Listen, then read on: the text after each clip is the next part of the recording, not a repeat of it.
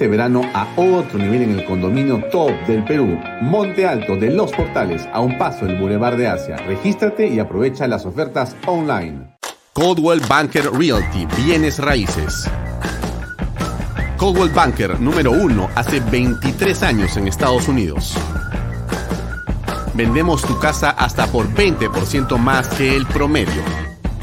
Número uno en Florida con más de 12 billones en ventas número 1 en Miami-Dade y Broward. Jimena Preye, 305-904-0631. Coldwell Banker Realty. Delo.pe. Somos especialistas en transporte de carga regular, transporte de concentrado de mineral. También transportamos material y residuos peligrosos y diseño y construcción. Ubícanos a través de nuestra web de lo.pe. ¿Qué tal amigos? Muy buenas tardes. 6 y 32 de hoy, día 2 del 2 del 22. ¿No? Estamos 2 de febrero del 2022. Gracias por acompañarnos. Mi nombre es Alfonso Bahía Herrera, como todos los días aquí en Bahía Talks por Canal B, el canal del Bicentenario. Nos puede ver por las redes de Alfonso Bahía Herrera, las de Canal B, la de Expreso y los domingos por PBO Radio, la radio con fe. Comenzamos, eh, hoy ya tenemos como invitado eh, para conversar in extenso a las 7 y cuarto de la noche a José Luis Pérez Guadalupe, ex ministro del Interior, y con quien vamos a hablar de, bueno, el tema del momento, el gabinete Valer, su, digamos, vigencia, su supervivencia y en general, qué puede pasar en el país con eh, este nombramiento con el que ayer ha comenzado esta nueva etapa del gobierno de Pedro Castillo. Pero hay otros temas importantes. Yo siempre le he ofrecido comenzar este programa con una noticia positiva y encontramos una importante. Eh, este es, esta es la noticia importante. El congresista Alejandro Cabero ha presentado un proyecto para que el ojo que llora no sea patrimonio cultural.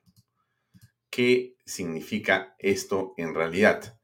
Usted conoce a Alejandro Cabero, él es congresista de Avanza País y él presentó un proyecto de ley ante el Congreso de la República, por cierto, para derogar esa polémica resolución que declaró al ojo que llora como patrimonio cultural. Según Cabero, el monumento en cuestión eh, no cumple con los requisitos establecidos en la Ley General del Patrimonio Cultural y eh, solamente forzando los alcances eh, de algunos de los supuestos resulta posible ampararse en esta norma, lo que es a todas luces algo írrito, algo eh, impensable, pero que se ha llevado a cabo, como todos lo hemos visto.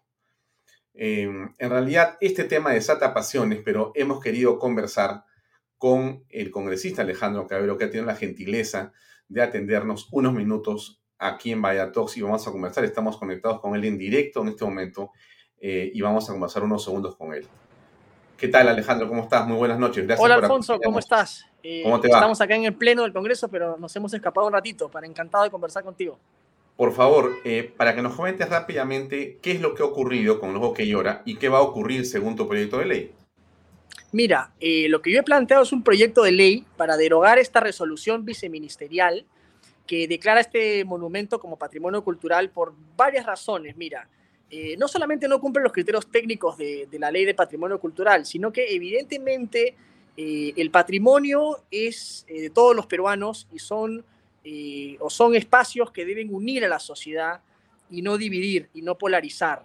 ¿no? Aquí no se está haciendo una declaración de patrimonio cultural, se está haciendo una declaración, una proclama político-ideológica de un sector de la izquierda, que para mí es clarísimo, porque este monumento eh, más que conmemorar a las víctimas del terrorismo, que fue su, digamos, su idea original, equipara, porque coloca en los nombres que están en el monumento, eh, a las víctimas con victimarios. Ese monumento comete eh, el gravísimo atentado de poner también como las víctimas a varios terroristas. incluyendo alrededor de 40 personas que estaban, digamos, cumpliendo condena por terrorismo en el penal de Castro Castro, ¿no? Y las pone al mismo nivel que las víctimas del terrorismo. Tanto así que la propia Asociación de Víctimas del Terrorismo se ha pronunciado en contra de esta, de esta declaratoria de patrimonio cultural del monumento El Ojo que Llora, primero, e incluso hay que recordar que varios de los nombres de los terroristas fueron incluidos a raíz de una sentencia de la Corte Interamericana de Derechos Humanos en el monumento, porque no estaban contemplados en la, en la obra original de la artista eh, Mutal, ¿no? E incluso cuando se le entrevistó al artista Mutal sobre si debían o no incluirse en los terroristas, ella dijo que no le parecía correcto que se incluyeran a criminales eh, en, la, en, la, en el monumento que ella había hecho. Entonces, eh, realmente es un despropósito, ¿no? Relativiza el daño terrible que hizo el terrorismo en el Perú, incluso la propia ministra de Cultura cuando fueron al, al monumento han hablado otra vez de conflicto armado interno, son incapaces de decir, de, de, denunciar y de llamar al terrorismo por su nombre, llamar a los terroristas por delincuentes, terroristas por su nombre, ¿no? Esto yo lo considero realmente una afrenta y el Parlamento, por simple jerarquía normativa, puede derogar una resolución viceministerial eh, sin ningún problema. De hecho, esta, este proyecto de ley que yo he presentado ya ha conseguido las firmas suficientes para obtener la exoneración de dictamen, con lo cual eh, se podría estar viendo en las próximas sesiones de pleno y es fundamental porque la condena de la ciudadanía ha sido realmente abrumadora eh, respecto a esta declaratoria de patrimonio, ¿no? Eh, el patrimonio debe unir a los peruanos y no dividirnos y no servir para hacer consignas ideológicas de un sector radical de la izquierda, ¿no? Mm. Ahora, cambiando un minuto de tema, te robo un minuto más para preguntarte dos cosas. La primera es, eh, ¿Cuál ha sido eh, la percepción que has tenido tú? Han pasado más o menos 24 horas del nombramiento del señor Héctor Valer como primer ministro en la tercera oportunidad que tiene un gabinete en siete meses o seis meses y medio el señor presidente Pedro Castillo. ¿Cuál es tu percepción o tu opinión al respecto a esta hora? Mira, eh, el gobierno se cae a pedazos, Alfonso, ¿no? Eh, es realmente vergonzoso. Cuando yo pensaba que el gabinete no podía caer más bajo, que el gobierno no podía caer más bajo, este, nombra a un señor como Héctor Valer. Yo sinceramente creo que la intención del presidente ha sido nombrarlo a propósito para que no obtenga la confianza. O sea, aquí la, la, sensación dentro de las bancadas es que este señor no se le puede dar la confianza porque no tiene bandera, eh, porque no tiene principios, porque ha pasado de bancada en bancada aquí, eh, digamos, y realmente no tiene un plan concreto para el Perú, no tiene un rumbo, una visión de Estado, eh, y es realmente lamentable. Yo creo que el señor Valera ahí es una absoluta, eh, digamos, es una, es una forma que está tratando el presidente de, dar, de forzar una disolución del Congreso, para mí eso es bien preocupante. Claro, pero lo que tú dices es, es tremendamente eh, cierto, preocupante.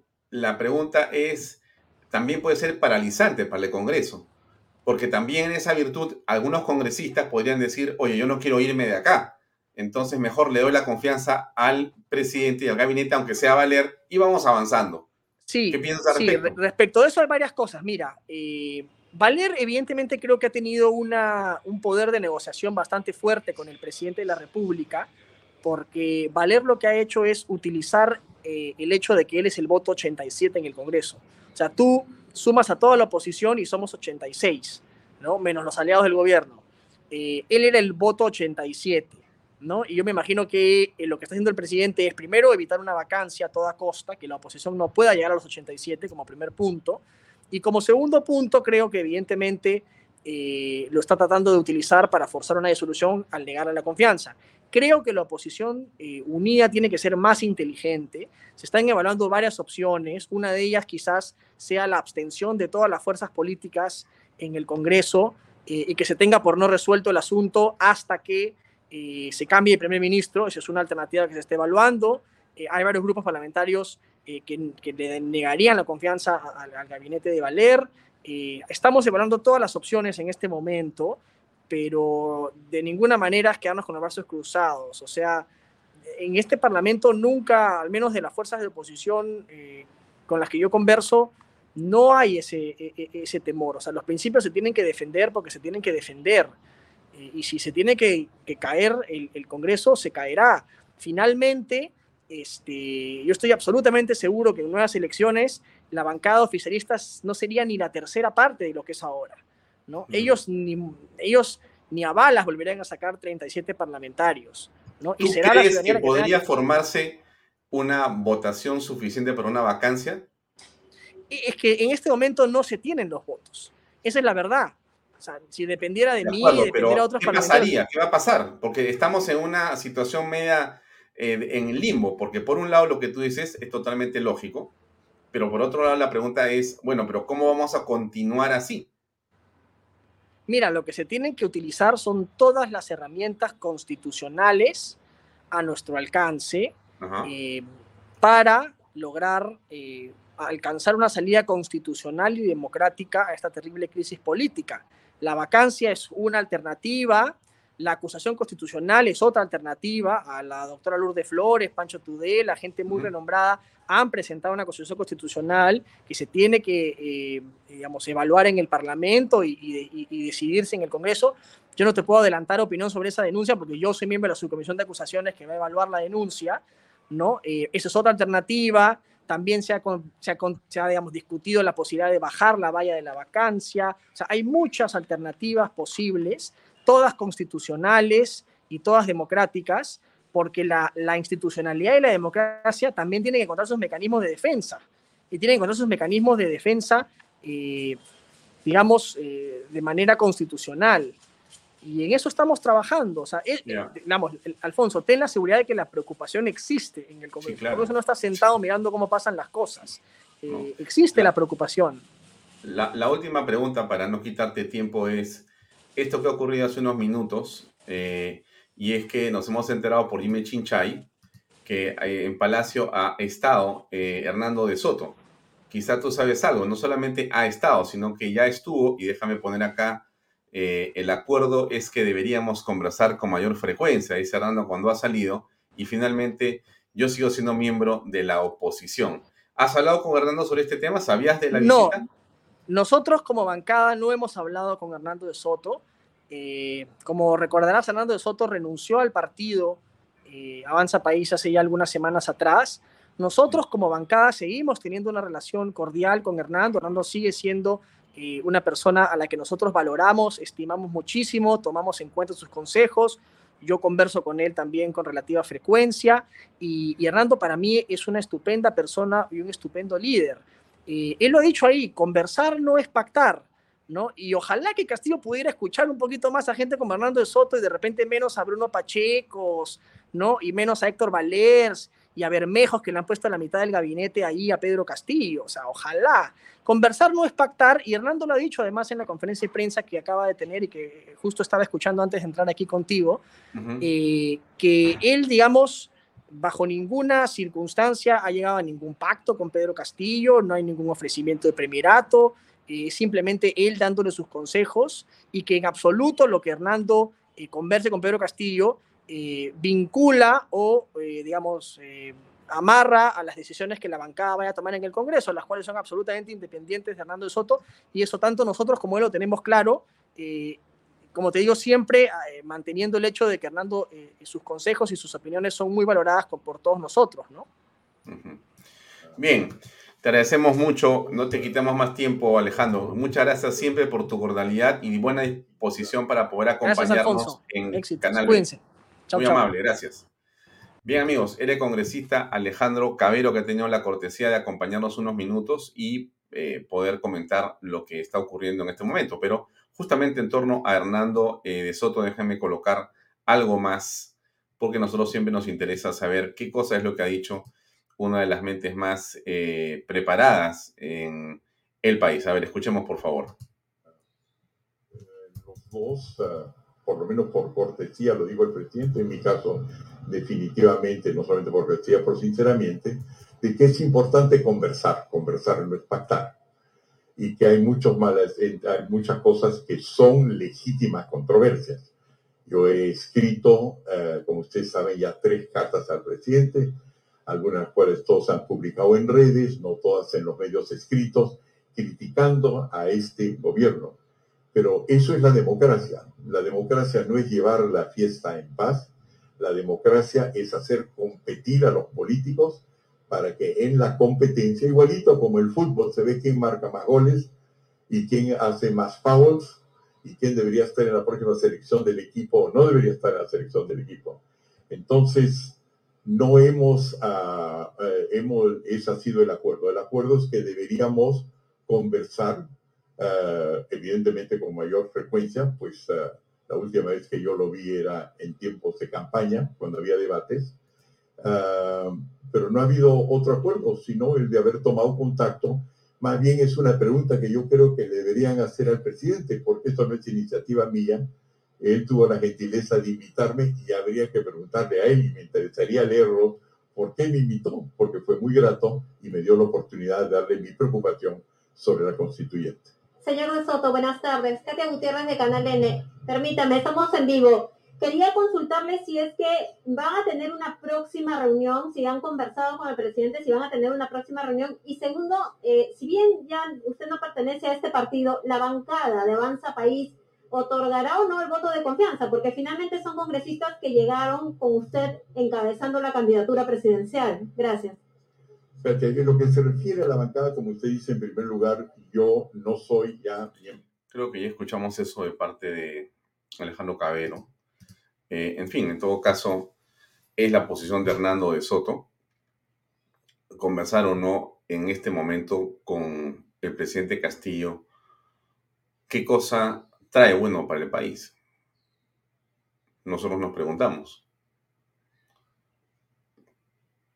Eh, Pedro Castillo ha demostrado y está demostrando una manera de relacionarse con las personas que es realmente poco ética, poco moral. Y el pueblo peruano, en su mayoría, piensa de manera determinante que el presidente miente cada vez que dice algo. Y eso eh, lo están además señalando con claridad todas las personas que se han relacionado con él de manera personal y estrecha, que es un mentiroso.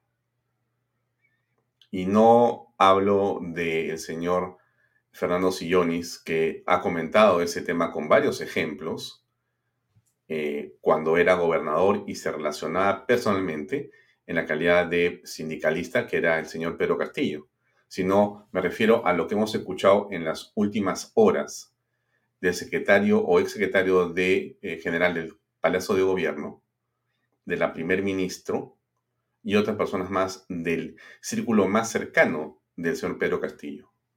Un mentiroso, un hombre que no respeta palabra y que lo que apreciamos es que ni siquiera tiene la cortesía de despedirse de manera adecuada de las personas que le han servido con lealtad, aparentemente. En fin, yo lo dejo ahí. Cada uno siempre en política hace lo que le parece mejor. Pero nosotros desde aquí, simplemente como observadores, apreciamos una serie de hechos que son absolutamente condenables y que deben de merecer el rechazo de los peruanos con respecto a la actitud del señor Pedro Castillo. Permanente permanente actitud de zozobra de la nación. En fin, eso es lo que vemos nosotros. Déjenme comentarles algunas cosas más. Sí, ah, sí, aquí había lo que quería antes de pasar a, continuar con el tema del programa del día de hoy. Hay un video chiquito. Este, ahí va.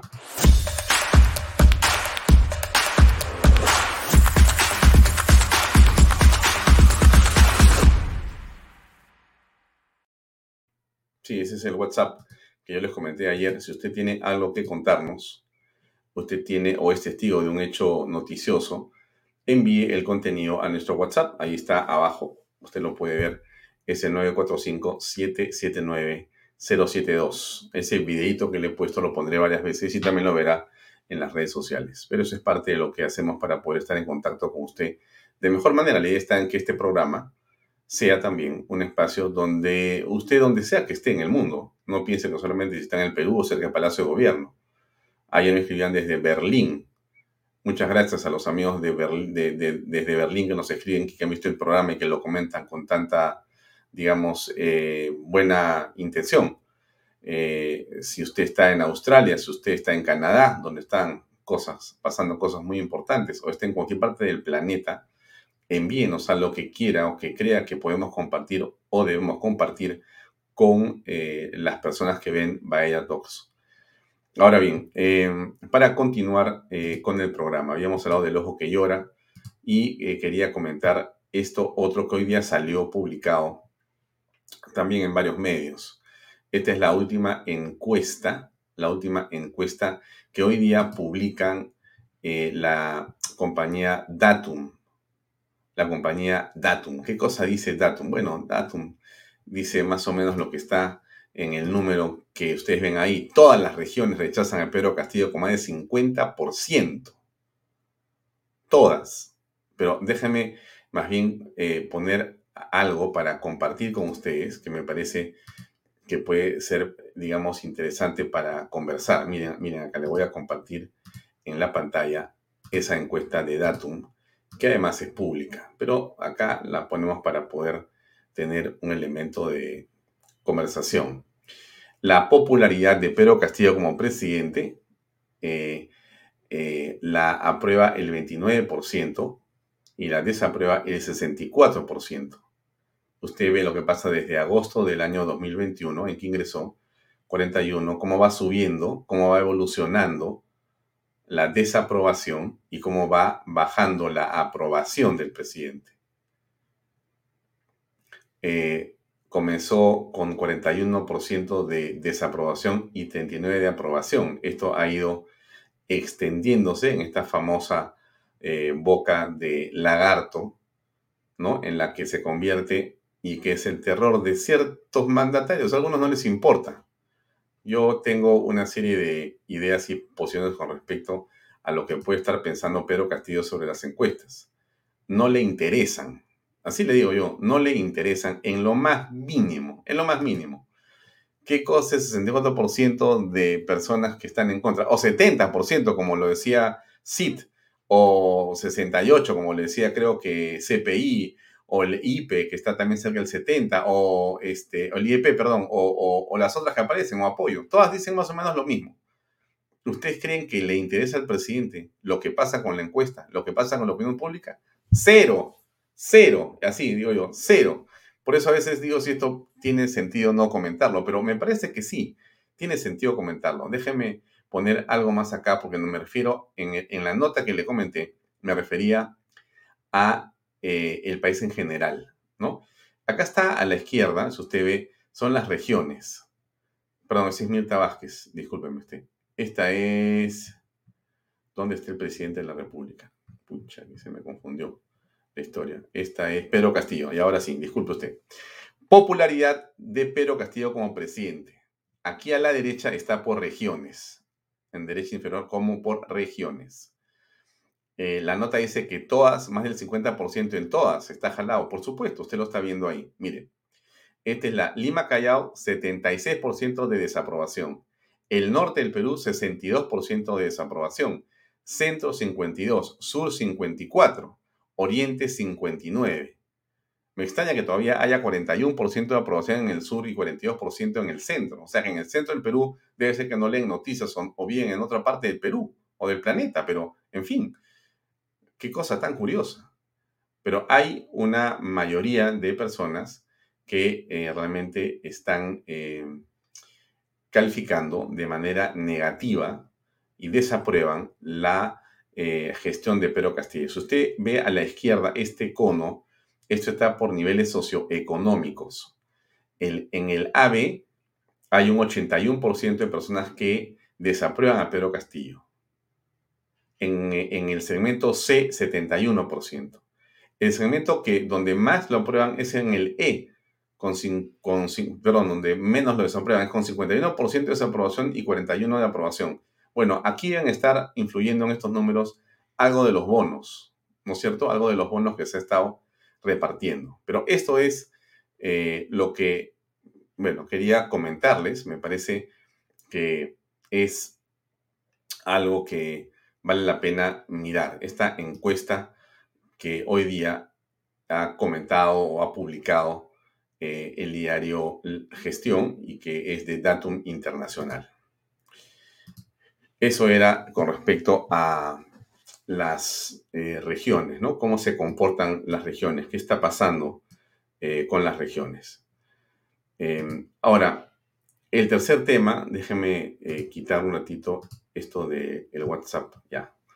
El, el, tercer tema que vale la pena es el relacionado a lo que pasó ayer o hace 24 horas con esta, digamos, nueva fase esta nueva etapa, este nuevo gabinete tercero del presidente Pedro Castillo. ¿Qué significa este tercer gabinete?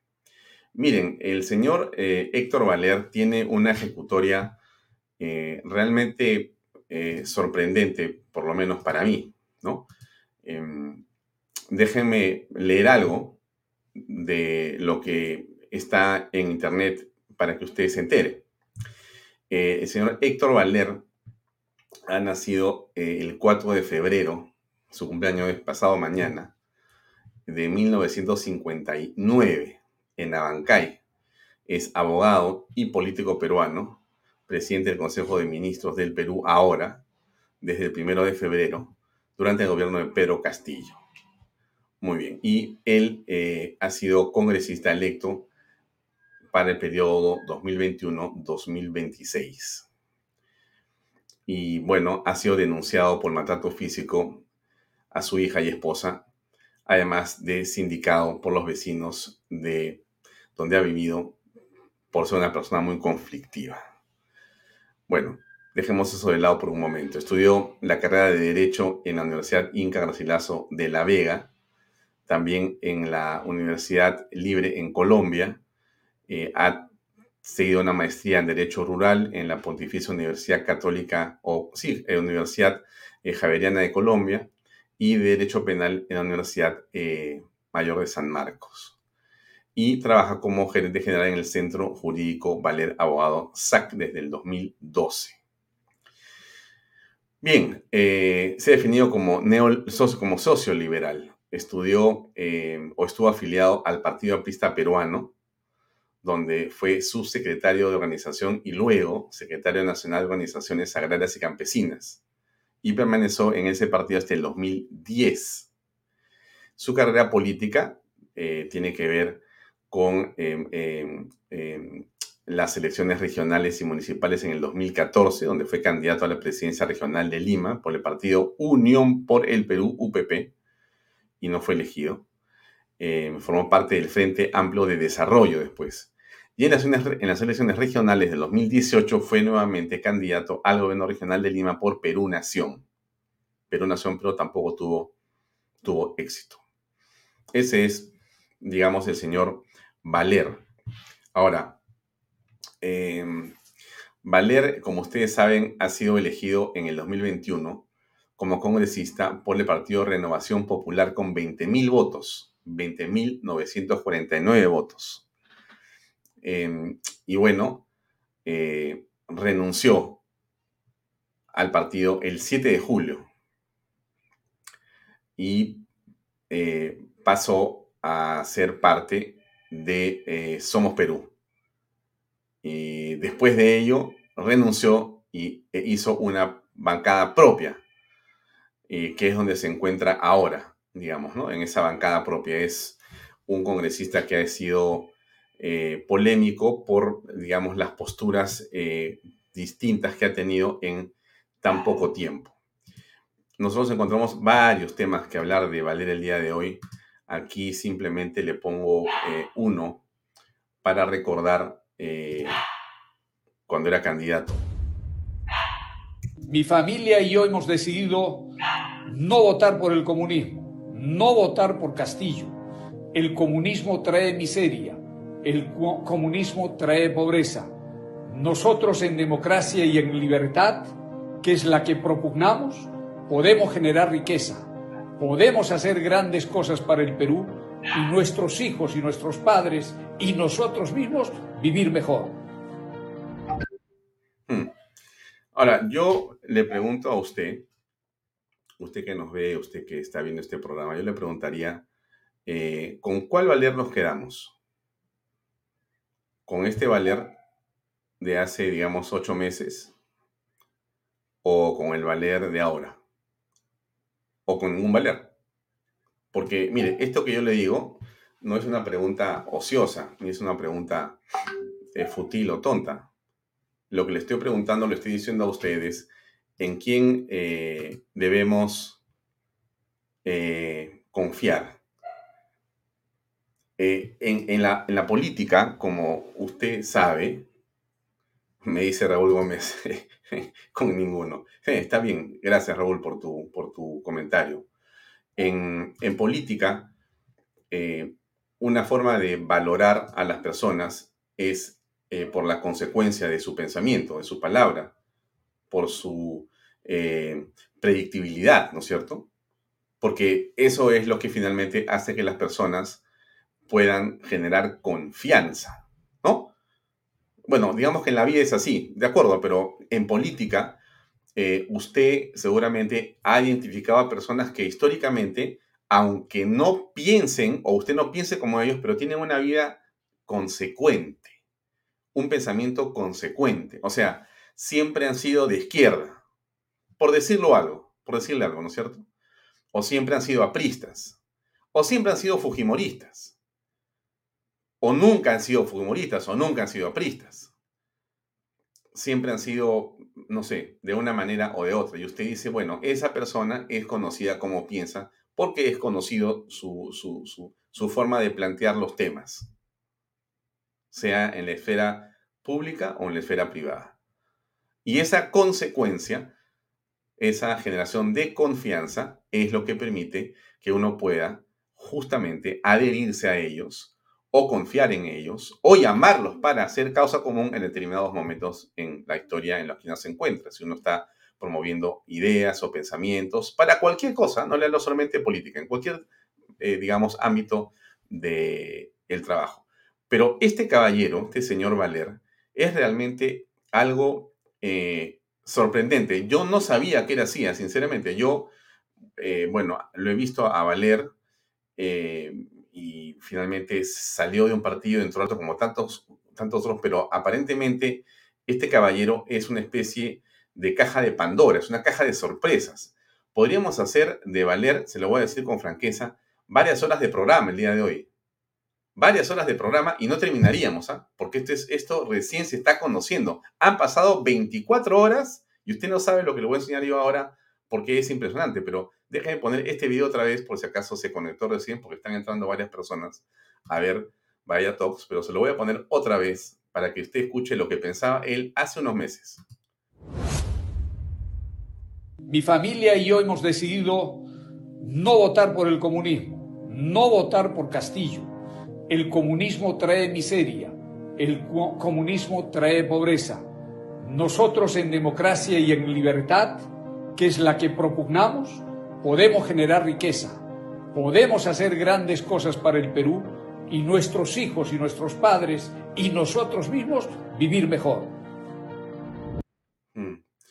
Bueno, eso es lo que eh, estaba diciendo Valer hace unos ocho o nueve meses. Ahora piensa de otra manera. Eh, ¿Quién es Valer en realidad? ¿Quién es Valer? Hay una enorme cantidad de información sobre Valer en las redes sociales y el mundo de las redes sociales permite, bueno, enterarnos quiénes son las personas. Déjenme compartir con ustedes algunas cosas de las que hemos sabido en el transcurso del día de hoy, entre la tarde, la mañana, mediodía y la tarde hemos ido conociendo, digamos, a otro Valer, ¿no? Y si usted ha estado en la radio, de repente escuchó esto, pero si no estuvo en la radio, le pongo un fragmento de esto que a mí me parece insólito, pero escuchemos por favor, a ver qué le parece. Esto en directo. Gran asombro ha causado la designación de Héctor Valer como presidente del Consejo de Ministros entre los vecinos de su anterior residencia en el distrito de San Borja, pues fueron testigos de los continuos maltratos físicos y psicológicos hacia su difunta esposa y una de sus hijas. Denuncias que fueron confirmadas a través de fuentes policiales de RPP Noticias. Estamos con una de las ex vecinas del Premier por seguridad. No brindaremos su nombre, pero la vamos a llamar Paula. Señora Paula, buenas tardes. Bienvenida a RPP Noticias. Cuéntenos sobre estos hechos de violencia. ¿Qué recuerda usted cuando el actual premier vivía aquí en esta residencia? Sí, buenas tardes. Eh, en realidad es un mal recuerdo para los vecinos, para el serenazgo que también tiene denuncias, un tipo totalmente conflictivo, pegalón, le pegó al, al, de la cochera, acá también le hizo pasar a su domicilio a un serenazgo y dentro de su casa le pegó y le dijo un montón de lisuras y dijo que estaba prohibido este, el ingreso a su, a su, a su interior. Y bueno, aparte de la violencia familiar, se suscitaba continuamente con la hija, con la esposa, se rompían cosas, eh, yo, llamaba a serenazgo, no abrían la puerta y, y, parece que la hija puso una denuncia, a mi parecer. Pero siempre los pleitos eran continuos y era una persona demasiado negativo, conflictivo y encima además pegalón. Nosotros estábamos eh, indagando y él vino a esta residencia aquí en San Borja aproximadamente en el año 2009 y se retiró en el año 2019. Sin embargo, hay un proceso judicial que se desarrolló justamente para, por desalojo y debido a que no pagaba eh, las cuentas. Cuéntenos sobre eso. ¿Qué sabe usted? Sí, bueno, eh, según yo soy vecina, mi amiga me ha contado que el señor, el actual premier, imagínense, tiene un, proceso judicial por desalojo, por no pagar. Durante todo el tiempo que duró el juicio, más de dos años, no pagó los alquileres ni los servicios y se fue sin pagar. ¿A cuánto asciende el monto de esta el, el monto asciende más de 40 mil soles, más de 40 mil soles por todo el tiempo que vivió y se fue sin pagar. Además, también revisamos algunos archivos, señora Paula, y veíamos de que la dirección figuraba como un domicilio fiscal. ¿Usted tiene conocimiento si ese domicilio funcionaba como una oficina de alguna empresa a, nombre del señor Valer? Bueno, según me cuenta, eh, me cuentan a mí también que el señor lo utilizaba como oficina, Valer Abogados, Valer Abogados, y después como una ONG, Inca Agro, se llamaba utilizaba, cosa que no estaba permitido según el contrato de alquiler, según me cuenta eh, mi, mi vecina, que era casa habitación. Pero sin embargo, el señor se aprovechaba porque era abogado y se las sabía todas. También hay documentos que señalan de parte de los vecinos, con firmas de vecinos, de que eh, se trataba de una persona muy conflictiva. ¿Cuántos vecinos firmaron esos documentos justamente para, para bueno, no voy a continuar con el tema, dura varios minutos más esta entrevista en la mañana que hicieron en RPP, pero se la comparto en esta noche para que usted tenga idea de lo que está pasando en el entorno del poder al costado del presidente de la República del Perú. Eso es lo delicado, porque si el señor Valer es lo que es, más o menos lo que hemos visto aquí o escuchado, es un asunto finalmente del señor Valer. Cuando es un tema de este tipo o parecido, bueno, es un asunto personal que verá cómo resuelve.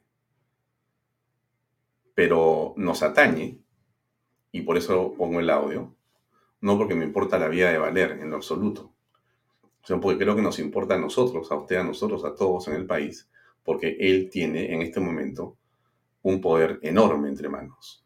Enorme es el segundo hombre más importante en el país después del presidente de la República. Un hombre que tiene, eh, digamos, denuncias que no son cualquier cosa. La violencia, y estos documentos son públicos. Hoy han circulado, están en todas las redes sociales. No estoy haciendo ninguna revelación. En realidad, no me gustaría revelar cosas por el estilo, pero en este documento que yo le pongo ahí, que es un eh, parte policial, lo que dice en pocas palabras es que la persona que denuncia esto eh, señala em, que el señor Valerde propinó puñetes, patadas en el rostro y en diferentes partes del cuerpo, jalones de los cabellos, y que eso es lo que se está denunciando. Y esta persona que denuncia es la hija del señor Valerde. Entiendo que esto también eh, ha sido denunciado por la esposa del señor Valer, que lamentablemente falleció eh, hace unos meses. En realidad es una situación eh, en, grado sumo complicada para el país, ¿no? No es un tema eh, frente al cual en realidad no nos importa lo que eh, haya pasado. Sí nos importa lo que ha pasado. Porque esta persona que usted ha visto hablando en contra de Pedro Castillo aparece de súbito, ¿no es cierto? Eh, vinculado a, los pocos, a las pocas semanas de hablar contra Pedro Castillo y pidiéndole a usted que vote por él contra Pedro Castillo. Y usted vota por él, porque usted ha votado por él en contra de Pedro Castillo, porque así se lo pidió, y cambia de camiseta inmediatamente y pasa a abrazarse con justamente la persona que ha permitido que gane Pedro Castillo. Y eso en cuestión de semanas o de días. Esta es la situación que eh, hace muy delicada esta, esta, este, este hecho, ¿no? Podríamos hablar, como le digo, horas sobre el señor Valer, porque la información está en las redes sociales por diferentes y en diferentes este, capítulos. Pero este, esto es grave, es gravísimo, no, no es algo, eh, digamos, eh, menor, ¿no? Este, este hombre que, que, ha dado declaraciones el día de ayer, o el día de, ayer, sí, cuando salió eh, y, dice, pues, este, una serie de cosas, ¿no? Por ejemplo, que la constituyente se dará en cuatro años, ¿no? Que estamos frente a un nuevo día, la esperanza, ¿no? las personas que lo conocen eh, señalan y hablan de un hombre cínico en potencia. Otro, casi diríamos, pues, mentiroso profesional. Ahora, la pregunta es, eh, ¿quién lo ha nombrado? Pues otro mentiroso profesional.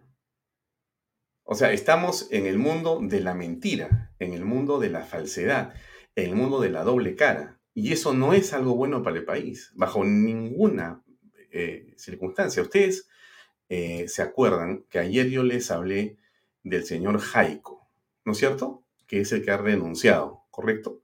A la Secretaría de la Presidencia de la República. Yo les comenté ayer la importancia que tiene este, eh, digamos, esta Secretaría, que es la mano derecha del presidente en la parte administrativa, o sea, controla, maneja, dispone todo lo que está a costo del Palacio y un presupuesto de varias decenas de millones de soles al año, entre otras cosas más. Yo he marcado ahí tres temas, que simplemente le voy a leer las tres cosas y pasamos a conversar con nuestro invitado de esta noche. Miren, esta es la carta de Jaico que él publica ayer. Así como esta carta está también la carta de Mirta Vázquez, otra persona allegada al presidente que también señala cosas muy parecidas. Pero pongo la de Jaico porque la de Jaico, Jaico es la persona que está a tu lado, ¿no? ¿Qué cosa dice? cuando renuncia, le dice ¿no? Este desorden deriva en graves errores de gestión y tome decisiones que podrían generar espacios para la corrupción. Porque dice Jaico que hay un desorden estratosférico al costado del presidente de la República del Perú. Sigue, ¿no? Advertí la nociva influencia que sus decisiones tienen algunos asesores de, de gabinete y funcionarios designados, cual gabinete en la sombra. O sea que hay en este momento un gabinete paralelo. Hay un gabinete paralelo que toma decisiones y que hace algo que es gravísimo. ¿ah? Miren ustedes, estas personas que están haciendo la labor de gabinete en la sombra, tienen información en la mano y la envían a ciertos medios de comunicación para que estos vayan contra los funcionarios que no les gustan o que quieren incomodar o que quieren sacar o que no les es conveniente por cualquier razón porque de repente está interviniendo en sus propios negocios o sus cuchipandas. O sea, estamos, y termino con lo que dice ahí, ¿no? El último párrafo es, ministros, congresistas, medios y sociedad civil han venido advirtiendo insistentemente en la necesidad de cambiar su entorno de asesores de gabinete, pero usted ha decidido mantenerlos y continuar por esta senda de decisiones erráticas. Yo no sé, voy a preguntarle al invitado, si esto puede configurar una organización criminal. Miren de lo que estamos hablando. es realmente peligrosísimo. No es, no es simplemente eh, el presidente del Consejo de Ministros, no es el señor Pedro Castillo, es, es el cúmulo, la suma, las cadenas de cosas que estamos apreciando y viendo los peruanos en este momento.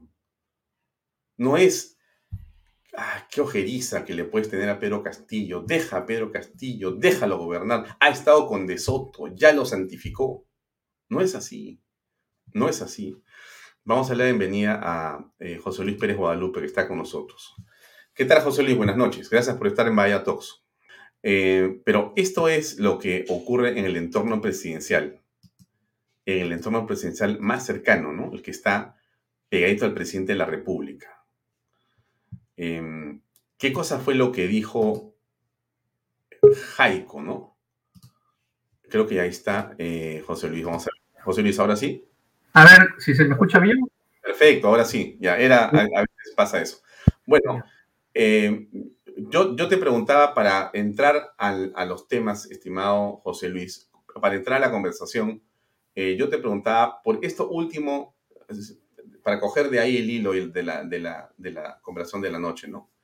¿Cómo aprecias esto que está pasando eh, con Valer, también que comenta Jaico, etcétera?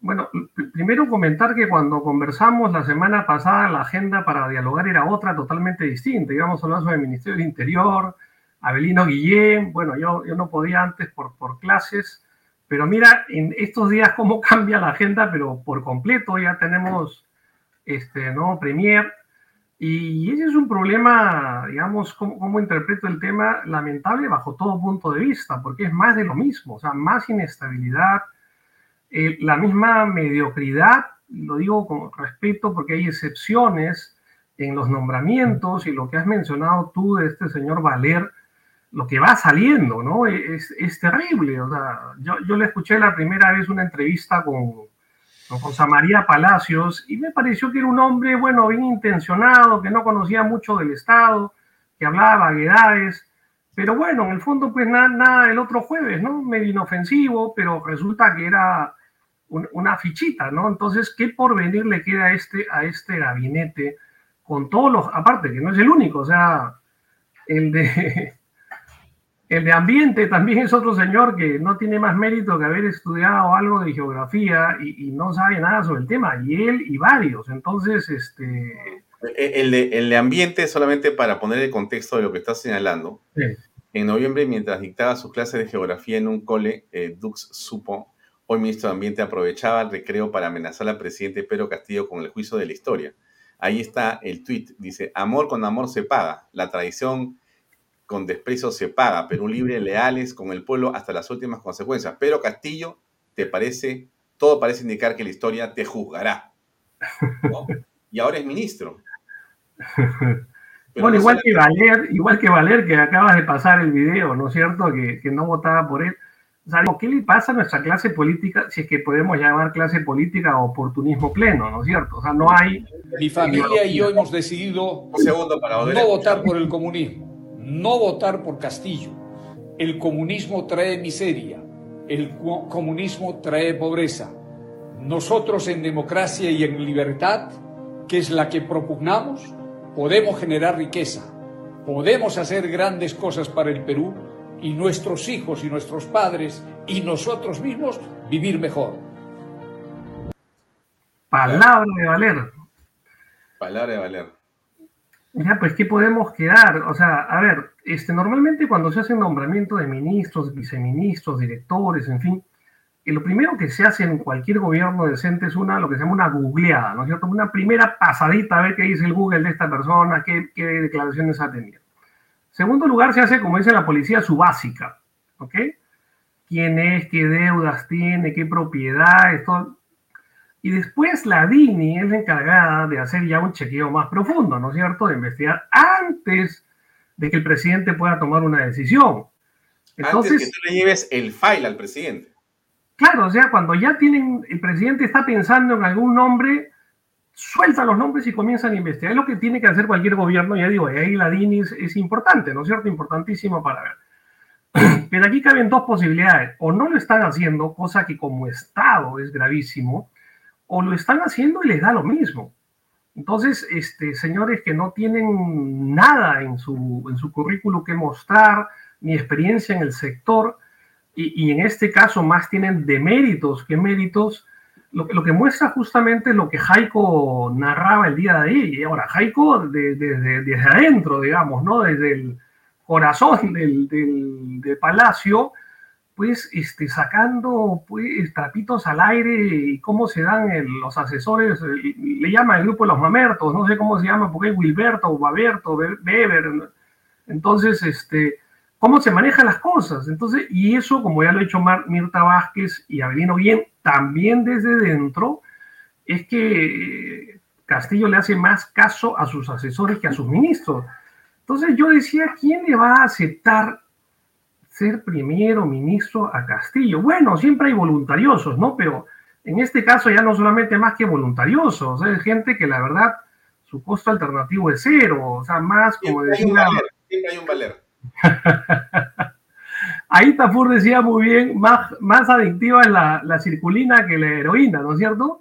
Le encanta salir, pues, y, y el fajín, que viene una foto, no sé si será verdad, el fajín que se puso ayer Valer era, de plástico, o sea, porque ni siquiera se había preparado. Al primero que pasó por la puerta le dijeron, oye, ¿quieres ser premier? No hay, no hay nadie.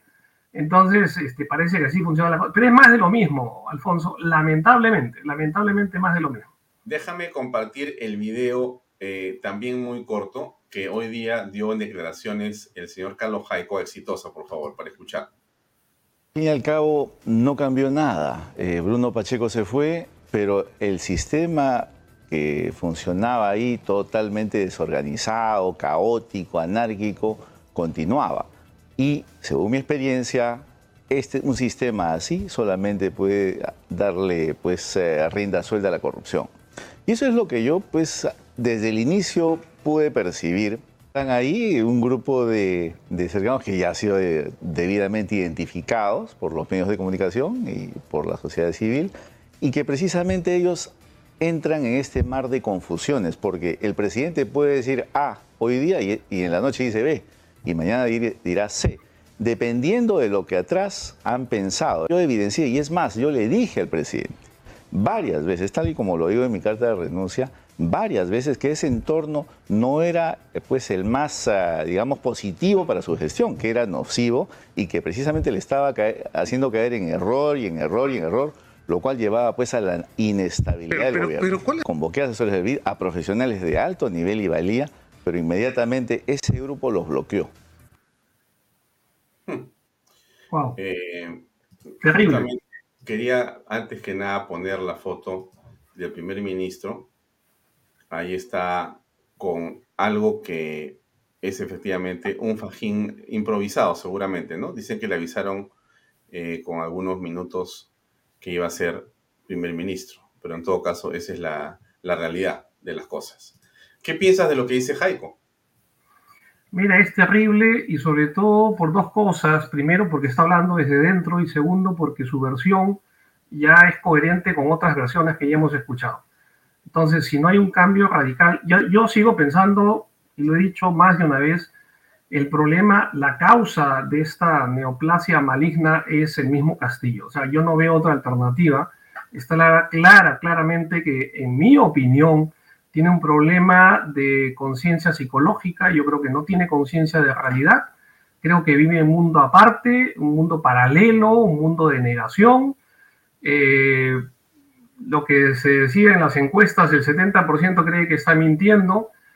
Este, Álvarez Rodríguez decía, pero él miente con toda franqueza, o sea, y efectivamente, o sea, yo creo que ni siquiera es consciente de, su mentira porque se la cree tanto y hoy día dice, ah, como ha dicho Jaico, o sea, no hay que ser repetitivo, o sea, dice una cosa y mañana dice todo lo contrario sin el mayor remordimiento, pudor, ni, nada. Entonces, yo creo que el problema inicial, principal, es el presidente Castillo. ¿Cuál es la salida? Habría que verlo, pero... Eh, te hago, una, una, pequeña atingencia. Yo creo que el, problema ya no es el presidente de la República. Me da la impresión que el problema es quienes le estamos creyendo al presidente de la República todavía. Es decir, ¿eh? hay un asunto, hay un asunto eh, que ya no, no sé qué más necesitamos para que se... eh, o sea, estamos en una situación en la que todos los días ocurre algo, José Luis, pero no pasa nada.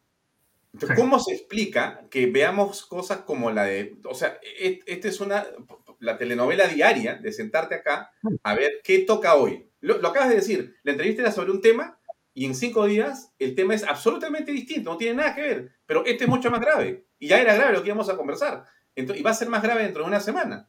Entonces, entonces, ¿cómo se resuelve este problema para ti? ¿Por dónde se empieza Ok. a encontrar la salida? Do- dos cosas para responder tu pregunta. En primer lugar, yo ya no le creo al presidente, ni, no le creo ni su sombrero, y, y me da pena que un símbolo tan bonito, tan tradicional como un sombrero chotano, y lo digo porque mi padre era chotano, y siempre andaba con su sombrero, ¿ok? se haya desprestigiado tanto como la palabra del maestro. Ahora ya nadie dice palabra de maestro, ya eso no significa nada, ¿no es cierto? O sea, lamentablemente hasta los signos del Perú rural, campesino, se han des- desprestigiado por completo. Y yo no le creo nada desde el 29 de julio, porque el 28 de julio lanza un discurso, más o menos, y el 29 nombra a Guido Bellido, con lo cual para mí se acabó cero credibilidad y creo que ya su capital político se ha acabado. Ahora tú dices, ¿por qué se da esto y por qué se sigue dando y todos los días sabemos algo y no pasa nada? Yo creo que por dos cosas en primer lugar. Primero, porque la alternativa, quien tendría que hacer el control político, es el legislativo, que tampoco está mejor que el ejecutivo, discúlpame. Y en segundo lugar, porque los partidos políticos, en general, los políticos y los partidos, que ya no son partidos políticos, sino que son grupos de interés metidos a partido político, tampoco son mejores en su calidad moral este, que ellos. Entonces, ¿la alternativa cuál es? En otro congreso, con otro congreso, con otros partidos, este señor no hubiera durado mucho tiempo. Pero ahí vienen los grupos de interés, pues, o sea, negociando, porque no piensas en el Perú, en el bien, no, no, no, están esperando a ver qué gano, ¿no es cierto? Y claro, Castillo ya se dio cuenta de que esos también, si los partidos juegan así, yo también, y su gabinete es una repartija total entre los partidos que están en el Congreso, en la bancada, para que no lo vaquen. Entonces, ¿qué esperas? ¿Castillo está mal? Sí, pero los que tienen que controlarlo también. Muy bien, el pacto de la mediocridad, como decía Manuel González Prada, ¿no es cierto? Entonces, no veo salida inmediata, Alfonso, discúlpame, no veo ni en Cerrón, ni en, ni en la ultraizquierda, ni en la ultraderecha, que lo único sensato que le he escuchado, pero digamos indirectamente a, a López Aleaga, es que no se va a presentar a la presidencia y que le pida a Keiko que no se presente. Creo que lo más sensato que ha dicho este, López Aleaga en toda su carrera política. Pero, a ver, eh, si estamos viendo lo que ocurre en el país, ¿quiénes están llamados a resolver esta situación? Los políticos. Así es. Bueno, ¿dónde están? Pero ahí justamente lo que digo, hay una responsabilidad incausa, en derecho y en moral. ¿A qué me refiero? ¿Castillo es responsable por las barbaridades que hace Pacheco y sus ministros? Claro que sí, porque nombra gente que no tiene ninguna competencia como para asumir cargos de ese tipo. ¿ok? Él es el responsable, el primer responsable, responsable in causa. Pero también los políticos son respo- irresponsables. O tú acabas de citar a Hernando de Soto. Oye, compra un partido, consigue un grupo de gente que se lance con él y después abandona el barco. O sea, ya, chao, me cansé, muy bien muchachos, hasta aquí nos vemos. López Aliaga, fue otra, y lo mismo, lo mismo, ¿ok? Entra con Solidaridad Nacional, le cambia el color del amarillo por celeste, le cambia de nombre, entra con un grupo. Perdón, López Aliaga es el que ha llevado el Congreso a valer. O sea, si estamos criticando a valer, eh, tenemos que criticar a quien lo llevó, ese responsable in causa, no sé si me dejo entender. López Aliaga lo llevó, ¿qué? López Aliaga no controló, ahora nos quejamos que Castillo no controla quiénes son sus, este, ministros, bueno, pues López Aliaga tampoco controló quiénes eran sus candidatos al Congreso. Y gracias a López Aliaga tenemos a Valer de Premier. O sea, ¿qué más quieres? Bueno, pero a ver, siguiendo esa línea, per- perdón, disculpa, siguiendo esa línea de pensamiento, entonces, en todos los grupos políticos, sin excepción, todos son responsables. Todos somos responsables como ciudadanos. Que no es sí. solamente, yo entiendo el caso de, de Porky, de, de Rafael López Aliaga, porque lo lleva, de acuerdo. Eh, somos personas adultas y confiamos en las personas. y hacemos filtros. Y esos filtros son pasados, son traspasados por cosas como esta, pero no es el único caso el de Valer. La historia política del país de los últimos 30 años está lleno de lo mismo, exactamente lo mismo. Gente que dice una cosa, entra y hace otra cosa. Gente que dice, yo no voy a hacer nada malo y está robando, y ha robado. Y entonces enterado tú. Es más, están en juicio, vamos a ver si es verdad o no. Entonces, la política está contaminada. Entiendo que, que, Rafael López Aliaga tiene una vinculación, ha tenido, por supuesto, con el señor Valer. Pero, perdóname, están todos en la misma historia, porque acá, ¿cuántas bancadas nuevas se han abierto desde que entraron al Congreso? Por lo menos se han ido 15 congresistas de las bancadas. O sea, de los 130 y el 10% ya se cambió de camiseta. En una, en una. Antes que, antes que, antes que entres ya, ya la cosa había girado. Entonces, ¿cómo, ¿cómo es que la política en el Perú puede permitirnos, a pesar de lo que estamos comentando en este momento, cómo puede permitirnos salir de esto y avanzar? Porque no podemos quedarnos así, lamentándonos. ¿Qué camino? Ahora, lo, que tú dices es muy cierto. Lo que estamos llegando es al final de una gran cadena de errores de la clase política y de la cultura política y la madurez política del país. Ojo, no estoy diciendo ahora recién comienza el desastre político. No. Y eso lo hemos visto, y como tú bien dices, los últimos presidentes decían A y gobernaban B. Eh, mentían también.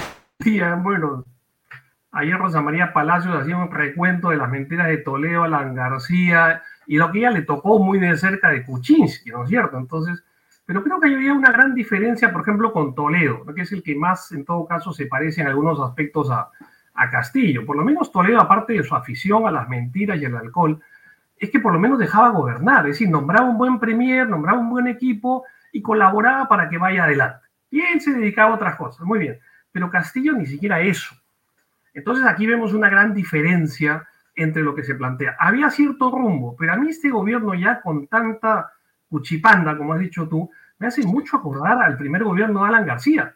Es decir, donde todos se repartían y no pasaba nada, y había denuncias y no pasaba nada, y estamos en esa situación. ¿Qué, qué podemos hacer? ¿Qué es tu pregunta? Mira, tenemos que plantear una alternativa ciudadana en el sentido de que este señor no puede continuar. No, hay gente, quizás ahí los peruanos nos dividimos, en aquellos que todavía dicen, oye, se le puede ayudar, y los otros, como yo, que digo, ya no se le puede ayudar, el que danció panzón, aunque lo fajen de nuevo, ¿ok? No hay manera, no se deja ayudar, porque en mi opinión tiene un problema psicológico de inconsciencia de realidad, inconsciencia psicológica.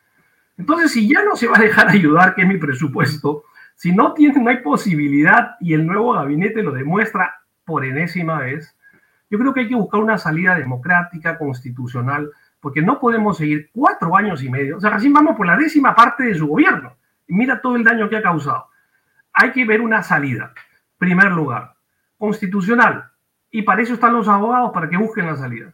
En segundo lugar, yo creo que tiene que haber un pacto de gobernabilidad decía yo que me parece bien que López Aleaga eh, le pida a Keiko que ninguno de los dos se presente, porque creo que gran daño están haciendo ahorita la oposición de ese tipo de, de la ultraderecha que le llaman, a oponerse a Castillo, le hacen un favor a Castillo. Porque dice, oye, pero estos fueron los que nunca reconocieron que ganó Castillo. esto es lo que pedían, ¿me entienden? Nunca reconocieron hasta el final. Ellos son los que quieren vacarlo. Bueno, pues, ¿me entiendes? Por oposición, y por eso ganó Castillo, por oposición a Keiko y su grupo, es que tenemos lo que estamos. Entonces, si se retiran, muy bien, dejemos el panorama un poco más libre, y creo que tiene que haber un pacto de gobernabilidad. ¿A qué me refiero?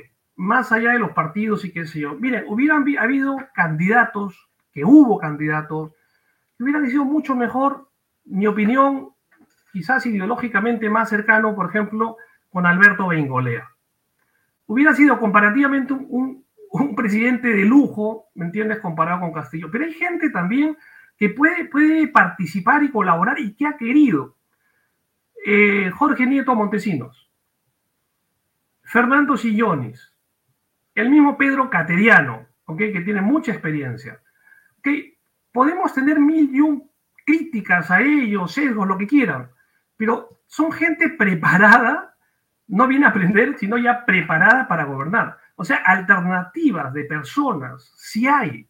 Lo que pasa es que, claro, o sea, no, no vende, pues mejor es criticar y ahí ganan los votos, ¿no? Entonces, inmadurez política ciudadana que nos está llevando a esto con el agregado con el sazón de tener durante cinco años al Fujimorismo, que ahorita está pasando piola y sombreándose bien, ¿ok? De haber petardeado el gobierno de los últimos cinco años. Y gracias, o por culpa de, del Fujimorismo, que estamos donde estamos, ¿no?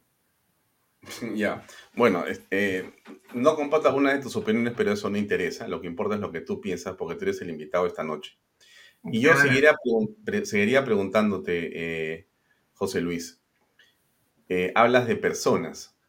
Y qué valor le das a las ideas, porque las personas realmente son o caudillos o, digamos, líderes, entre comillas, o personalidades, si quieres, pero eh, quizá lo que en el Perú está faltando, más que las personas, o más o menos las que tú has mencionado, es cuáles son las ideas en torno a las cuales vamos a pedir apoyo o vamos a pedir un pacto de gobernabilidad o un consenso. Sin las ideas, en realidad las personas terminan siendo algo eh, irrelevante, creo por lo menos. ¿Qué piensas al respecto? Y en todo caso, ¿qué ideas crees que deberían ser las matrices?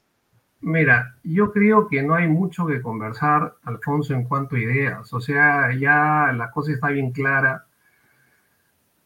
Te digo un poco por experiencia, en el fondo lo que tiene que hacer un buen gobierno, ¿sabes qué es? Gestión, buena gestión. Aquí ya no pega ni izquierda ni derecha, y menos ultraderecha o ultraizquierda. ¿okay? Un gobierno, en mi opinión, de centro, básicamente, lógicamente, desde el punto de vista democrático y constitucional pero no hay mucho de qué conversar en el sentido de que todos queremos que crezca el país.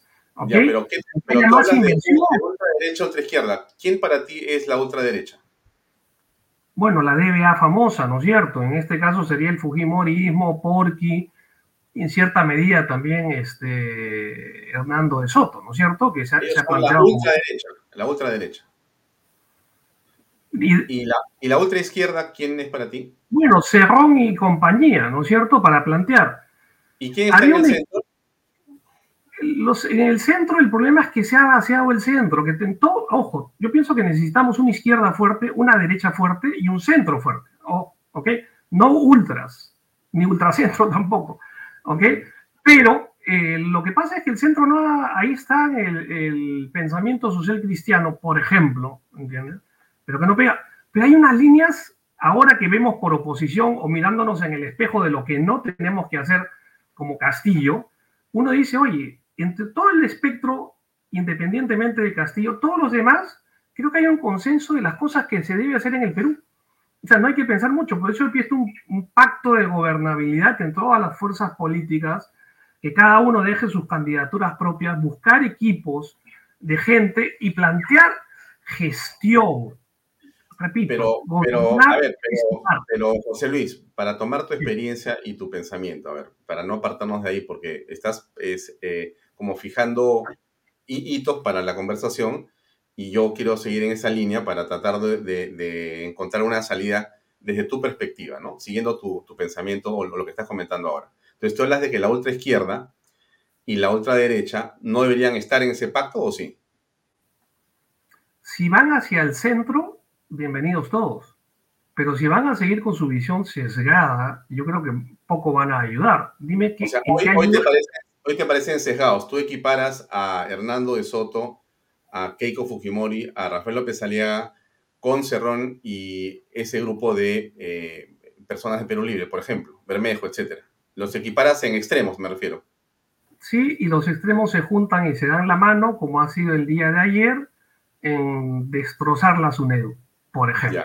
perfecto. en el caso concreto, ¿me entiende De que los extremos, porque en el fondo son grupos de interés que llegan a ser partidos políticos formalmente, no creo que realmente, porque un político tiene que buscar el bien común, ¿ok? Mira lo que han hecho, es un ejemplo clarísimo, se tiran abajo la SUNEDO. ¿Por qué? Edras Medina, perdón, es de López Aliaga. Los que han hecho el apoyo ha sido con el Fujimorismo y con este Perú, Perú Libre. Entonces ahí no se salvan. Por eso digo que ya, Castillo es un problema, sí, pero el Congreso también es otro problema. Y juntas dos problemas y no sacas una solución. Es un problema al cuadrado. Por eso que no hay alternativa viable en este momento. Ya, pero para seguir en tu, en tu línea de, reflexión, si tenemos esos extremos, digamos, nocivos, Eh, en el centro, ¿qué cosa es lo que tú ves que más bien sí es positivo para el país? ¿El Partido Morado? A ver, es que no se trata de... El Morado está más al centro y en este caso el PPC está más al centro, aunque ya no existe formalmente. ¿Te parece el PPC un partido junto con los morados que está al centro? Los dos están al centro, uno más centro a derecha y el otro más centro izquierda, pero son gente, digamos, el, el, gobierno de Sagasti, por más que le han criticado mucho, y yo tengo mi crítica puntual respecto a que le dieron de baja 20 generales, pero fue un gobierno al menos que trató de gestionar dentro de una centro izquierda, por ejemplo. Muy bien, o sea, daño no ha hecho, en mi opinión, algunos errores ha tenido ciertamente, pero hay que reconocerle a Sagasti que gracias a él todos estamos vacunados con tercera dosis. Repito, es cuestión de gestión, de buena gente, de gente que quiera trabajar por el país, que esté calificada por eso y no grandes prontuariados como lo que tenemos ahora. Ya. Ahora, pero seguimos porque finalmente las ideas creo que son el asunto en esto, porque tú me dices, eh, ya todos sabemos lo que tenemos que hacer, pero yo creo que si tú vas a pedir eh, un consenso, creo que hay que decir sobre qué vamos a consensuar, ¿no? Sobre qué tipo de cosas. Por ejemplo, eh, para ti, Claro, para ti, por ejemplo, un consenso sería que la SUNEDU se quede como estaba, o como está en todo caso. Eso para ti es un consenso ya son cosas mucho más puntuales, no son ideológicas, sino son de gestión. Pero, por ejemplo, si se vamos a entrar a temas de gestión, eso puede ser un punto. Pero claro, ni el consumismo ni, sí. los que están de acuerdo con lo que Sunedo se quede como está ahora, digamos, y no haya eh, estos cambios que está promoviendo eh, Renovación y los partidos que has mencionado, eh, ese es un punto de, en todo caso, de diferencia. O sea, los que están de acuerdo con la SUNEDO se van y los que no están de desacuerdo, ellos no están en el consenso. No, no, yo digo, lo de la SUNEDO es una cosa muy puntual y que hay que ver. La SUNEDO, desde que se cambió la ANR, la Asociación Nacional de Rectores, al, a SUNEDO, ¿ha mejorado las universidades? Claro que sí. Entonces, ¿para qué te la quieres cambiar? O sea, ¿para qué te la quieres bajar? Y es más, quieres revivir un poco lo que era la, eh, la ANR, ¿me entiendes? Ponerlo en la SUNEDO, y eso suena muy sospechoso que a lo que hoy es suena muy sospechoso. La SUNEDO ha sido un gran logro, la reforma eh, del tema, y ha servido muchísimo. Todos han tenido que elevar su nivel, todos han tenido que mejorar sus infraestructuras, o hasta fintear, como se acuerdan, la, fachada de, de, Telesub. O sea, todos se vieron obligados de tener profesores a tiempo completo, profesores investigadores, doctores. Eh, ¿Tú has escuchado la, la de la Universidad de San Marcos? Sí la escuché y me decepcionó un poco ¿Te parece que es de ultra izquierda o de ultra derecha? No lo sé, no lo sé. No, no lo sé. Digamos, pero a ver, las UNED, ¿hay cosas que se pueden conversar? Sí, claro que se pueden. Se pueden mejorar si nada está escrito en piedra, Alfonso. Pero si tú tienes unas ganas de, de seguir trabajando en lo que sí ha funcionado, podemos llegar a acuerdos. Por eso, otra vez menciono. Pero, pero, lo que tú, pero es, es, curioso lo que dices, porque lo que a ti te parece que ha funcionado es lo que vale, porque si alguien discrepa de ti, entonces es de ultraizquierda o de ultraderecha. En este caso, los de ultraizquierda y los de ultraderecha se han bajado las UNED. En este caso. Entonces, claro, refleja un poco de lo que quieren. Los que la defienden son los que están en el centro. Yo creo que ahí no hay posición política necesariamente, si izquierda, derecha, respecto a las UNED. Yo creo que eso va más allá eh, de pensamiento político. Lo que vemos acá ni siquiera es pensamiento político, sino más bien bancadas políticas con grupos de interés que son los que han determinado. O sea, frente a eso, ¿qué haces? Bien difícil trabajar este, con, grupos que solamente ven su, interés personal. Sean de izquierda o de derecha, me, da igual. Sí, pero eh, para ti no hubo grupos de interés los que eh, armaron la SUNEDO. Eso fue una voluntad, digamos, este, ética, correcta, eh, buena, una gestión un deseo de gestión transparente, quienes formaron la SUNEDO. ¿A, ti no te ha parecido nada malo eso? ¿Te parece bueno? ¿No hay intereses ahí? Yo creo que estuvo Mora incentivando eso, que era de Perú posible, si no me equivoco. No sé si eso se partidizó, pero se llegó a un consenso del Ejecutivo, ¿ok? Hasta donde me acuerdo. Pero eso ha funcionado, Alfonso, o sea, reconozcamos. Y no estamos hablando de las universidades donde yo he podido estudiar o donde trabajo, ¿ok? Si no estamos hablando del sector ¿me entiendes? Más popular donde se puede ver estafado. Me imagino, me imagino este, sí, sí, yo, sé que tú estás eh, a tiempo completo en una universidad de mucho prestigio en el Perú, una de las más importantes, pero preguntaría, tú... Em, no conozco los eh, números, no conozco la evidencia estadística en torno a si podemos eh, cuantificar la mejora a la que te refieres. ¿Tú sabes si existe eso? Debe existir, pero se han obligado a todas las universidades, prestigiosas o no prestigiosas, a tener un upgrade, ¿me entiendes? Para, hasta la César Vallejo, ¿me entiendes? Se ha visto obligado a hacerlo. Y las otras también, pero no llegaron a realizar. Es más, en este momento hay otras que se están ya este, licenciando, como la de ICA, por ejemplo, y me parece muy bien. Si la SUNEDO no le hubiera puesto esa valla, jamás hubiera sido. Tenemos el caso grosero de la, de la Garcilaso de la Vega, perdón, para terminar la idea. ¿Ok? El rector que estuvo no sé cuántos años que ganaba de un millón de, de, soles al mes. Al mes. Ahorita no tiene licencia. Curiosamente, la mayoría de los, de los que salen ahora eh, en la arena política sacaron sus títulos en la Garcilaso. Entonces ya me parece sospechoso. Vamos a ver. ¿Y tú identificas a un grupo de caviares que está, digamos, interesado en el tema de la SUNEDU o no? Bueno, hablar de caviares este, ya suena ofensivo o no. Bueno, desde izquierda democrática, izquierda moderada o caviares como tú los llamas, estu estuvieron Pero ahí. Has hablado de DBA, has hablado de DBA. Sí, sí, ok, si hablo de DBA, vamos a hablar de caviares para usar los, los, estereotipos o arquetipos. Está bien, está bien, los epítetos que le ponen al grupo. Entonces, ¿yo hay grupo de izquierda? Yo creo que sí. Pero yo no sé si estuvieron como izquierda o no, o si estuvieron haciendo una buena gestión ahí, porque muchas, muchos de ellos este, están en el tema educativo, muchos de ellos. Yo pienso, por ejemplo, que no sé si lo tildarán de, de caviar a Jaime Saavedra. Ok.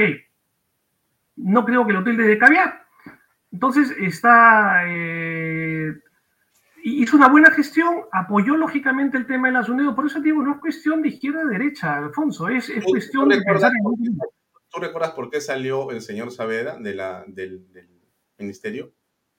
La razón, el pretexto o la razón, pues la razón política era gracias al Fujimorismo, gracias al Fujimorismo, otra vez, gracias. En todo caso, el pretexto. El pretexto creó un tema de computadoras o algo así, si no me equivoco, si no mal no recuerdo, por eso fue unos años, ¿ok? Y lo sacaron. Ahora todo el mundo sí reconoció internacionalmente. Ahora, eso mismo de las computadoras pasó en el Congreso cuando, ¿cómo se llama esta Fujimorista? También le pasó exactamente lo mismo. y, no pasó nada, ¿me entiendes? O sea, fue un pretexto, Alfonso, por favor, para sacar a Jaime Saavedra, ¿no? No, no hay que ser muy ingenuos para saber eso, lo veían como competencia, peligro, político más adelante. O sea, gracias Fujimorismo, ¿me entiendes? Por eso digo, cinco años petardeando el Fujimorismo al gobierno anterior, lo que nos trae acá es otro que está petardeando ya no el gobierno, sino el Estado de Derecho eh, mismo como Castillo.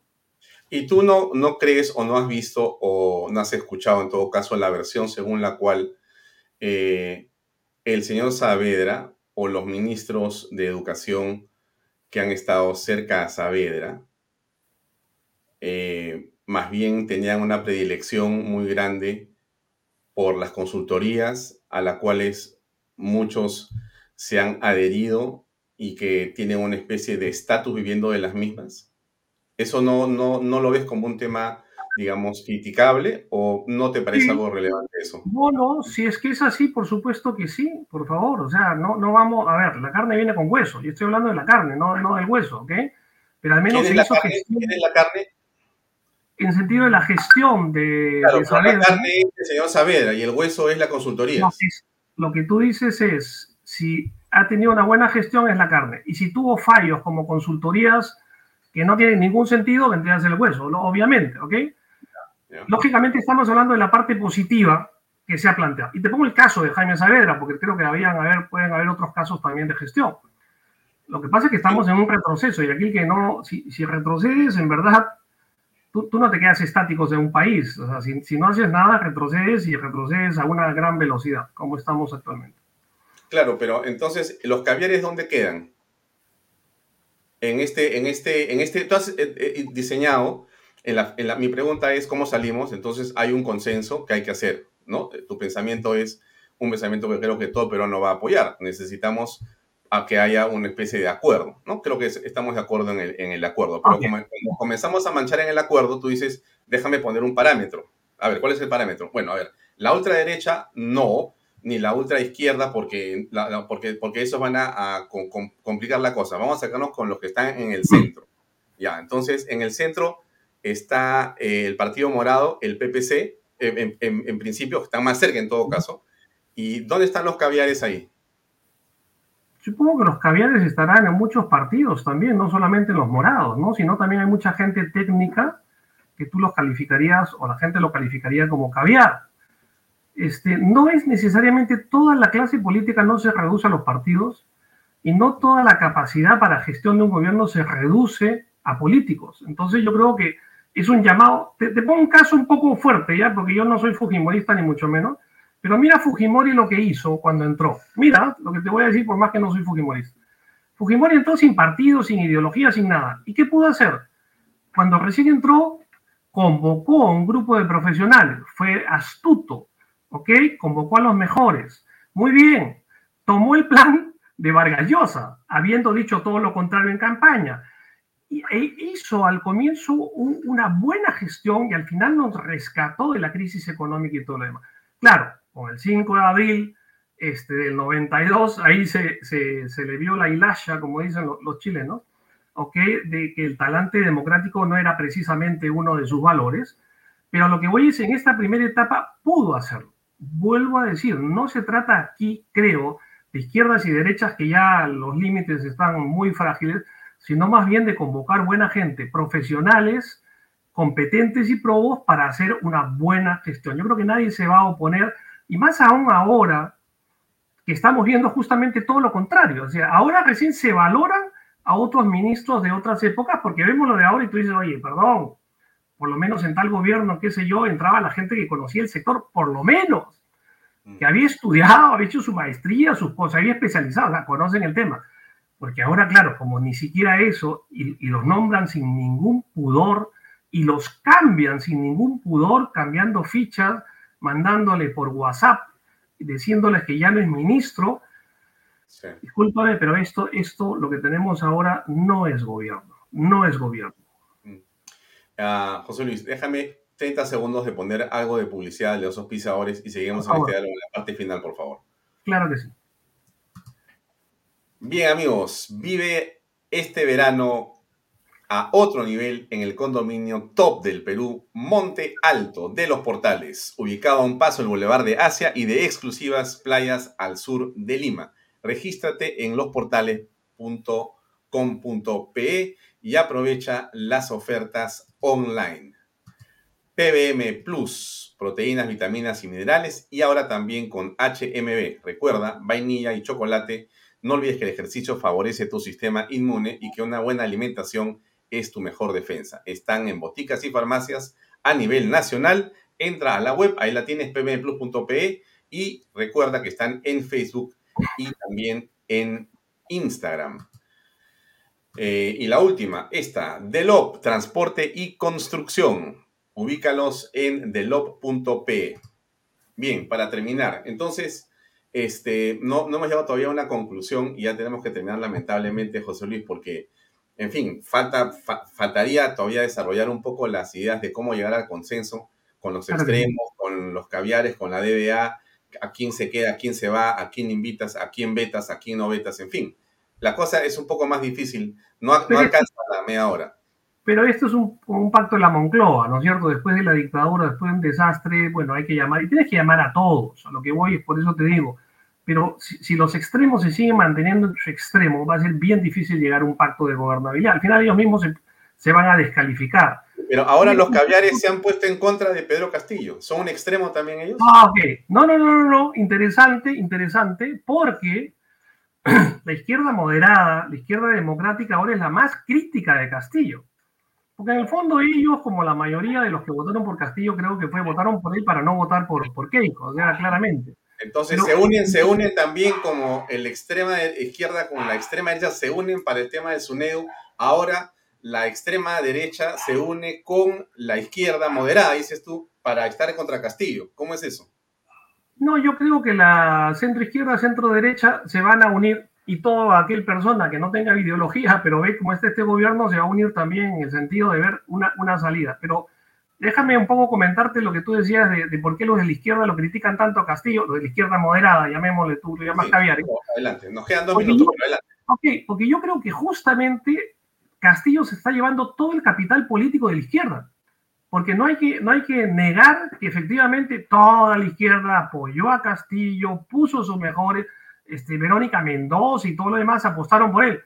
Y ahora ya se han dado cuenta que es un desastre. O sea, mira la República del fin de semana. Todos los artículos muy críticos y el lunes fue la cereza del pastel cuando el editorial es punto de quiebre. O sea, un punto, un parteaguas, ¿sabes qué? Y ya se desligaron de Castillo porque ven que no va para atrás ni para adelante. Mira, la República. Entonces yo creo que más perjudicados han salido los de la izquierda democrática porque a todos se les está diciendo, oye, perdón, tú lo apoyaste. Entonces está desprestigiando a toda la izquierda, que tampoco me parece justo, ni tampoco desprestigiar a toda la derecha, que creo, ya digo, necesitamos izquierda fuerte, derecha fuerte y centro fuerte para poder este, llevar adelante el país en un pacto de la gobernabilidad. José Luis, muy amable por tu tiempo, gracias por acompañarnos. te agradezco mucho a ti y un gusto como siempre. Con las ganas de seguir en el desarrollo de estas ideas para otra oportunidad. Gracias por tu tiempo. Gracias a ti, Alfonso, y rescato tu ánimo democrático, por más que muchas cosas no pensamos igual. No, no y, tenemos los mismos amigos, así que... Un gusto discrepar en todo caso a esta altura. claro que sí. Hasta, luego, muchas gracias. Bien amigos, era José Luis Pérez Guadalupe, ha sido exministro de Estado, estaba comentando la coyuntura que ustedes han o están viendo en todo el país. Creo que ahí llegamos al final del programa de hoy. Tenemos, por cierto, algo de publicidad para comentarles también. Antes que se vayan, no se olviden de este video que les puse al principio y se los pongo otra vez.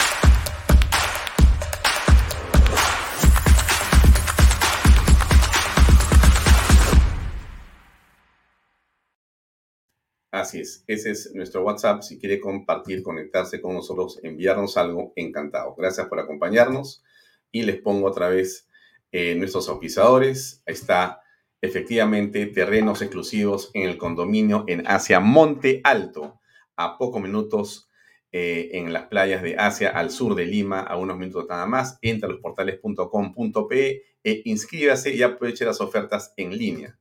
PBM Plus, proteínas minerales y toda la alimentación en el eh, sabor vainilla y chocolate. Entra a la página web pbmplus.pe, encuéntrelos en Facebook y en Instagram. Y no se olvide de Delop, una empresa de construcción y además de transporte de enorme importancia en el Perú. Gracias por acompañarnos. Déjenme sacar esto de ahí. Nos vemos mañana eh, aquí en eh, Vaya Talks Canal B. A continuación, le recomiendo que vea Reflexiones con Pepe Pardo. Gracias por acompañarnos. Permiso y muy buenas noches.